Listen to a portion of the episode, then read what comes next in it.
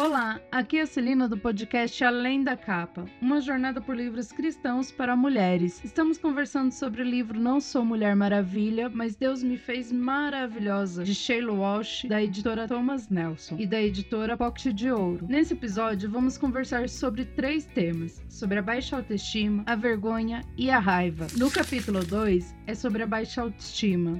Eu não gosto do que vejo no espelho. O Senhor fez roupas de pele e com elas vestiu Adão e sua mulher. Gênesis 3, 21. Espelho, espelho meu. Existe alguém mais bela do que eu? Os irmãos Green, Branca de Neve. Sheila escreveu e eu também já me peguei pensando nisso algumas vezes. Mal posso imaginar como Eva era bonita. Ela era a criação perfeita de Deus, feita à sua imagem e semelhança. Pare e pense, por um instante, Deus nos deu um dom maravilhoso de sermos feitas sua imagem e semelhança. Não faltava nada para ela, pois havia uma união perfeita entre Deus e o seu marido. Deus criou Adão do barro, mas depois de ter soprado vida para dentro das narinas de Adão, de ter lhe dado alegria e energia, Deus criou Eva. Assim como nascemos de novo, quando descansamos sobre o sangue que escorreu do lado ferido de Cristo, também Eva nasceu da ferida do lado de Adão. Além de sua beleza, havia muitas coisas que marcavam Eva como única, até escolher ouvir a outra voz além da de Deus. Ouvir aquela voz e ser seduzida por suas promessas promessas mudou tudo, até mesmo o seu nome. Você já pensou nisso? Você já prestou atenção ao ler o livro de Gênesis, ao ler a palavra de Deus? Você já prestou atenção que Eva teve três nomes? Eu tinha percebido isso, mas ao ler esse livro, eu tive a conclusão de que realmente Eva teve três nomes. Primeiro, Deus chamou ambos de Adão, em Gênesis 5:2. Homem e mulher os criou quando foram criados. Ele os abençoou e os chamou homem homem. Segundo, Adão chamou Eva de mulher. Gênesis 2, 23b. Disse então o homem: Está sim, é osso dos meus ossos e carne da minha carne. Ela será chamada mulher, porque do homem foi tirada. Gênesis 2, 23. E o terceiro nome, Adão chamou mulher de Eva após a queda. Gênesis 3:20. Adão deu à sua mulher o nome de Eva, pois ela seria a mãe de toda a humanidade. Gênesis 3:20. O fato de ter mudado o nome de sua esposa foi muito significativo.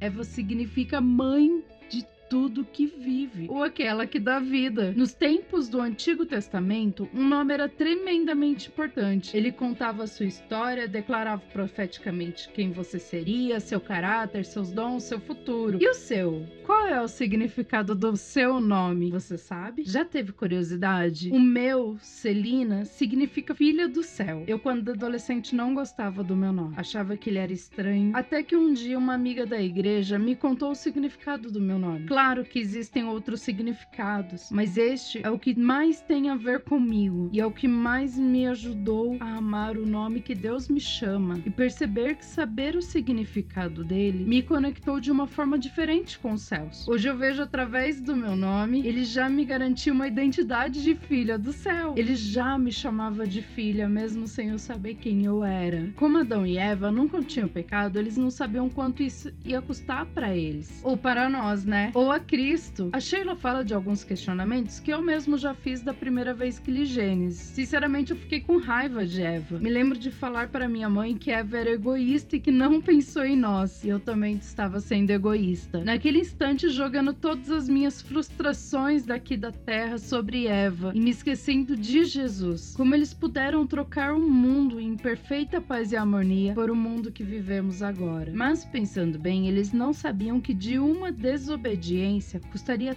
tanto por tanto tempo. Eles nunca tinham experimentado pecado. A Sheila menciona George Matheson sobre Eva e eu gostei muito do que eles falam, né? A tentação não era em si o desejo de transgredir, mas a vontade de possuir. Lúcifer queria o poder e ele estava disposto a arriscar tudo para consegui-lo. A sua ganância tinha feito com que perdesse tudo e agora a sua paixão era destruir tudo que Deus amava e isso incluía nós. Pense em sua vida vida. Pense nas coisas que você já foi levado a fazer e depois se arrependeu. Já mentiu? E você pensou em mentir? Já pensou em mentir e não fez? Já se viu em uma situação que você só se lembra que começou com uma mentira? No início, Satanás só contou que iria se safar de toda situação e ele não deu mais nenhuma informação. Quantas vezes nós entramos em situações por causa de uma, um medo que nós tivemos de contar a verdade? Eu me lembro que muitas e muitas vezes durante a adolescência e mesmo após casada, eu contava mentiras com medo do que iriam falar da minha verdade. E me embolava inteira no mundo de ingratidão, que essa é a verdade. Que as pessoas não sabiam mais se o que eu falava era verdade ou era mentira. Quando eu fui despertada para contar a verdade, era o melhor caminho, doesse ela, preço que fosse para o meu erro, que a maioria das vezes eu achava que eu tinha errado, eu comecei a perceber que não ia ser tão grave o retorno daqueles problemas que eu imaginava que eles seriam. Começou a ser mais leve, porque na verdade eu comecei a tratar a verdade como primícia da minha vida. Então eu comecei a perceber que nada aconteceria de mais grave a não ser a própria mentira. Isso mudou o meu jeito de conduzir a minha vida. Muitas vezes o problema eles eram solucionados muito mais fáceis e muito mais rápido quando eu passei a contar a verdade. E isso até hoje. Muitas vezes eu vou contar alguma coisa pro Carlos e eu fico imaginando o que ele vai pensar. E eu descobri que esse ficar imaginando é onde me leva a mentir. Porque eu fico já, na minha cabeça, eu já bolo uma história que o Carlos vai falar que tava errado, vai me condenar. E na maioria das vezes, o que acontece é ele me dar só uma outra visão e não uma condenação como eu já, já recebi por mim mesmo. A minha mente já contou um monte de coisa que não era real pro que ele faria. Então, isso daí foi mudando o meu jeito de ver a verdade. Olhando no espelho, você consegue identificar as maneiras pelas quais Satanás tenta você? O que você usa para se cobrir quando se sente envergonhada? Qual você acha que foi a maior perda de Eva? Eu consigo ver duas áreas minhas a qual Satanás me tenta absurdamente e esse ano ele tirou para querer brincar comigo, mas eu já falei para Deus que todas as vezes ele vai perder. É a área sexual e a procrastinação. Procrastinação eu venço dia após dia, a sexual eu venço dia após dia e entrego todos os dias pro Senhor. Ela não é minha, ela é do Senhor. Que eu uso para me cobrir quando eu sinto vergonha. Eu uso hoje a capa da verdade. Qual eu acho que foi a maior perda de Eva? A maior perda de Eva, ao meu ver, foi ela perder o caminhar com Deus. Foi ela deixar ser levada por algo que ela não conhecia, que é o que muitas vezes nós fazemos. Nós muitas vezes não conhecemos o mundo para fora do que é onde nós vivemos. Muitas vezes a gente quer não só olhar e ver o mundo acontecer, mas a gente acha que nós devemos fazer parte daquilo e colocamos nossas mãos e a maioria das vezes, quando eu coloco as minhas mãos num projeto do Senhor, ao qual eu não fui chamada, eu me machuco e machuco as outras pessoas. Capítulo 3 um sobretudo de vergonha. Nunca serei boa bastante. Quem nunca pensou isso? Jesus amado, nunca serei boa bastante. Ai, eu já pensei tanto isso. Eu já me julguei tanto assim. Disse o homem: Foi a mulher que me deste por companheira, que me deu o fruto da árvore, e eu comi. O Senhor Deus então perguntou à mulher: Que foi que você fez? Respondeu a mulher: A serpente me enganou, e eu comi. Gênesis 3, 12 e 13. Leve-se sobretudo de vergonha, ele nunca me pertenceu. Annie Lennox, The Gift Diva 1992. Você tem a noção que o medo nunca corresponde à realidade? Eu levei anos para começar a entender que usava um sobretudo pesado de vergonha que cobria o meu coração e a minha alma. Assim Sheila disse, e eu também prestei atenção que eu fazia isso. Eu tinha um sobretudo de vergonha e ele era pesado. E caminhar com Deus, caminhar com pessoas, fazer uns ciclos, ciclos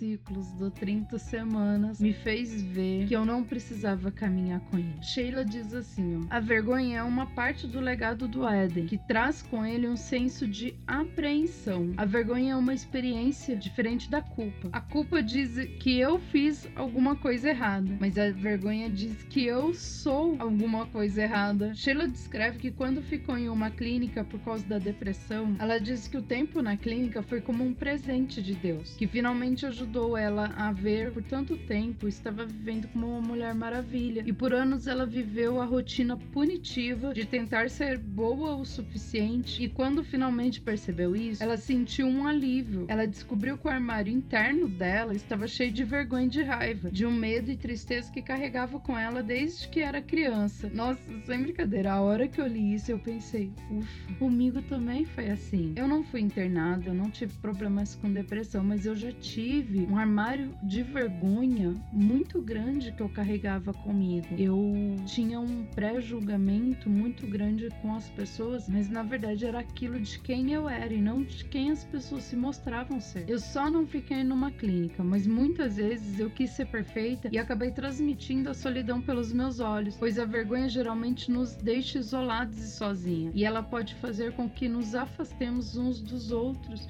ou que ataquemos as pessoas antes que as pessoas nos rejeitem. Quem nunca fez isso? Quem nunca primeiro atacou porque se viu agredida de alguma maneira pelas pessoas, mas na verdade era a capa da vergonha que ela carregava. Por muito tempo eu fui a pessoa que sempre atacou primeiro. Por muito tempo eu já vinha com uma espada em punho e um escudo todo verdadeiro que eu imaginava que as pessoas iam me atacar. Isso me levou a sair de emprego fora de tempo porque eu imaginava que a empresa ia me mandar embora. Então, se ela ia me mandar embora, quem não servia para mim era ela. Não era eu, a bozona, né?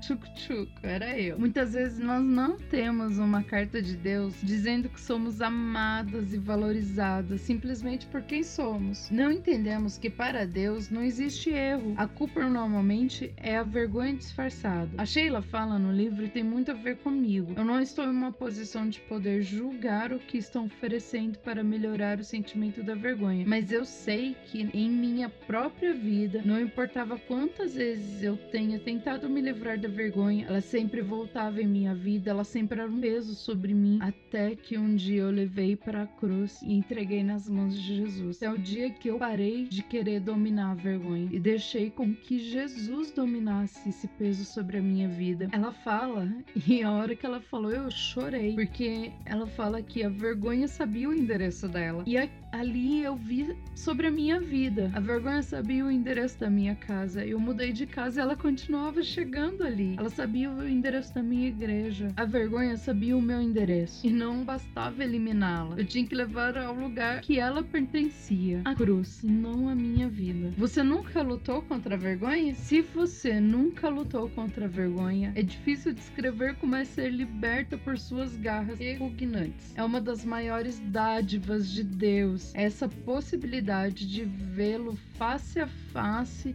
e a vergonha indo embora. Estava a ponto de descobrir que teria que continuar devolvendo a vergonha para Deus dia após dia. Ela brinca que a vergonha ela tem um rastreador e adora voltar para o lugar de onde ela estava acostumada a repousar. Percebi que também precisava de um conselheiro divino para me ajudar a cavar todas as suas raízes. Aqui a gente fala do 30 semanas. Eu tive um acompanhamento sobre essa área da minha vida e eu na verdade não tinha percebido sobre isso, né? Percebi também que eu precisava desse acompanhamento de ter uma pessoa junto comigo tempo após tempo. Um olhar no espelho. Você consegue identificar a vergonha em sua própria vida? Consegue colocar no papel as áreas em que você sente como se você fosse alguma coisa errada em vez de que alguém fez alguma coisa errada? Consegue achar as raízes da sua vergonha? Eu tenho as minhas respostas para as três. Hoje eu consigo sim identificar as vergonhas da minha vida. Eu consigo colocar elas no papel. Eu consigo hoje enxergar ela não sendo eu, ela não faz parte de mim, ela é uma atitude, ela é um pensamento, mas ela não diz mais quem eu sou. Ela não tira a minha identidade de filha amada, ela não tira a minha identidade de filha do rei, de ter um reino. Ela não me tira esse lugar de cuidado. Quando eu percebo algumas coisas, eu consigo identificar dentro daqueles dias em que a vergonha pesa, o que trouxe ela sobre a minha vida, o que deu o meu endereço para ela. Capítulo Capítulo 4. A raiva. Eu tenho um pé na ira, né?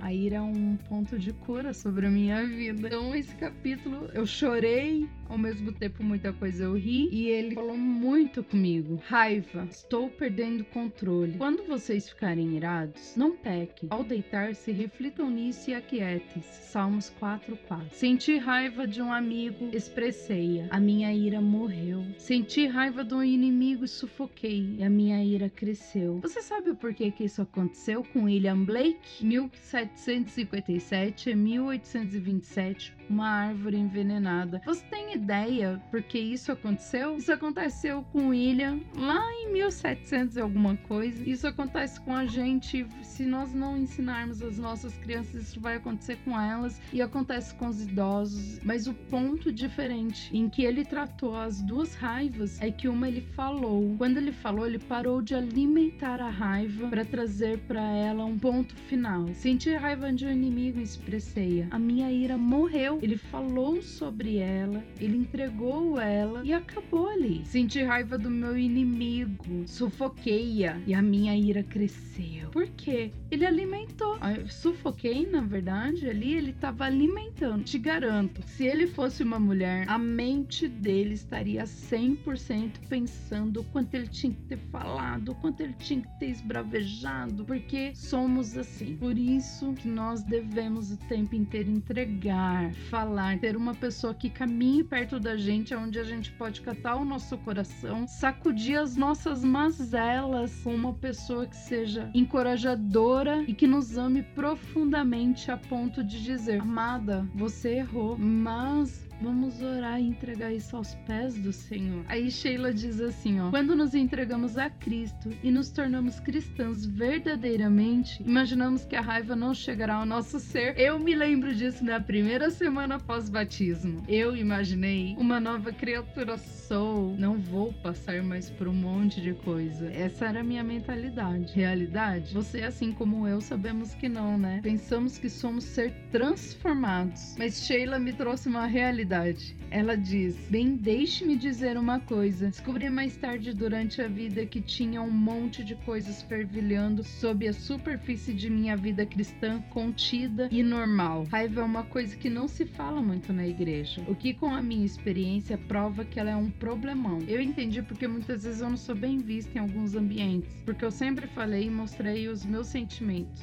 E muitas vezes sem cuidado nenhum. Eu percebi que com o passar dos anos a raiva é frequentemente ligada ao medo e acorrentada à rejeição. Podemos ver essa realidade com a primeira família que existiu. Ela diz o texto, né, de Gênesis 4, de 4 a 6. Abel, por sua vez, trouxe a parte gorda das primeiras crias do seu rebanho. O Senhor aceitou com agrado Abel e sua oferta, mas não aceitou Caim e sua oferta. Por isso Caim se enfureceu e o seu rosto se transtornou. O Senhor disse a Caim: Por que está furioso? Por que se transtornou o seu rosto? Deus enxerga além do nosso presente. Ele olha para o estado do nosso coração. Não adianta a gente entregar uma oferta se o nosso coração não está conectado se é uma oferta com dor, se é aquela coisinha do dízimo, já que o Senhor mandou, eu tenho que entregar o dízimo. Não adianta entregar se o coração não está em paz. Deus sempre enxerga além do presente, ele olha para o estado dos nossos corações. O que Deus viu no coração de Caim foi um gesto descuidado comparado ao ato de adoração que vinha do coração de seu irmão. Nós só podemos ir ao Pai cobertos pelo sangue do Cordeiro. Há um momento para escolhermos que caminho tomaremos. Satanás pode nos tentar, mas não pode empurrar a gente para um caminho. Ele nos atenta, mas nós é que escolhemos que caminho iremos andar. Somos nós que escolhemos se vamos ceder às nossas emoções ou não, se nós vamos deixar as nossas emoções incontroláveis ou não. E Satanás está bem ali. Ele está esperando a gente dizer: "Ai, vou ali ouvir uma musiquinha que não agrada a Deus". Porque a gente não pensa que a música não vai agradar a Deus. A gente só pensa que é uma música. É só uma música. É só um valor ali. É só um filminho aqui. É só um julgamentinho ali. É só uma desobediência com meu pai.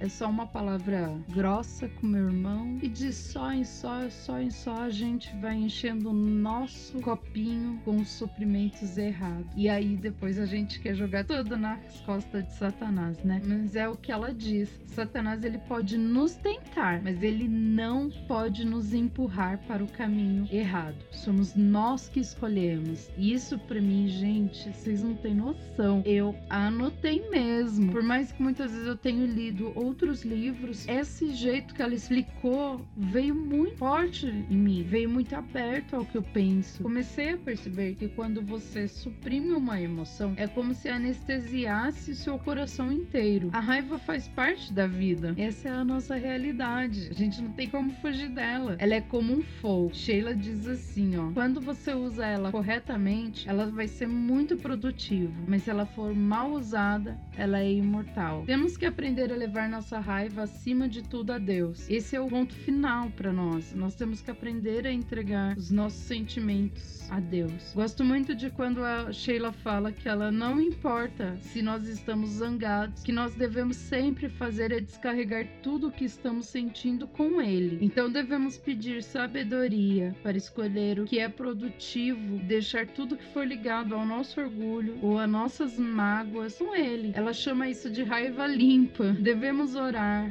devemos orar para expressarmos o que sentimos de forma apropriada. Uma das maiores lutas da vida cristã é saber que Deus pode atender todas as nossas orações e, no entanto, nem sempre ele vai atender como nós gostaríamos. Nós não precisamos saber o que ele vai fazer, nós não precisamos entender, mas precisamos compreender que o do jeito dele vai sempre ser melhor, vai sempre ser com mais criatividade, vai sempre ser do jeito mais saboroso, porque a gente vai estar em obediência. Eu entendi ao longo da vida cristã que a raiva é um mecanismo de defesa. Quem nunca aproveitou uma raivinha para botar um ponto final ali no que achava que era certo. E quando nos sentimos fora de controle, é uma ferramenta de fácil acesso. A raiva nos faz sentir como se estivéssemos fazendo alguma coisa por aquela situação, pela situação que muitas vezes nós achamos que está errada, pela situação que muitas vezes nós julgamos. A raiva nos faz sentir que nós estamos colocando aquilo para fora e que nós estamos fazendo direito, mesmo que nós não estejamos. Um olhar no espelho. Quais são os assuntos que a deixam com raiva. Como você lida com a raiva quando a sente começando a aflorar? Qual seria o jeito apropriado de expressar a raiva? Você já pensou sobre isso? Eu gostaria realmente que você pensasse se você suprime a raiva, se você sufoca ela ou se você fala sobre ela, mas não no momento em que está a flor da pele, mas se você deixa descansar-se em Deus para falar sobre ela. Quais são os assuntos que me deixam com raiva? Hoje em dia é quando as pessoas veem a solução para um casamento simplesmente a separação. É eu perceber que as pessoas arranjam jeitos fáceis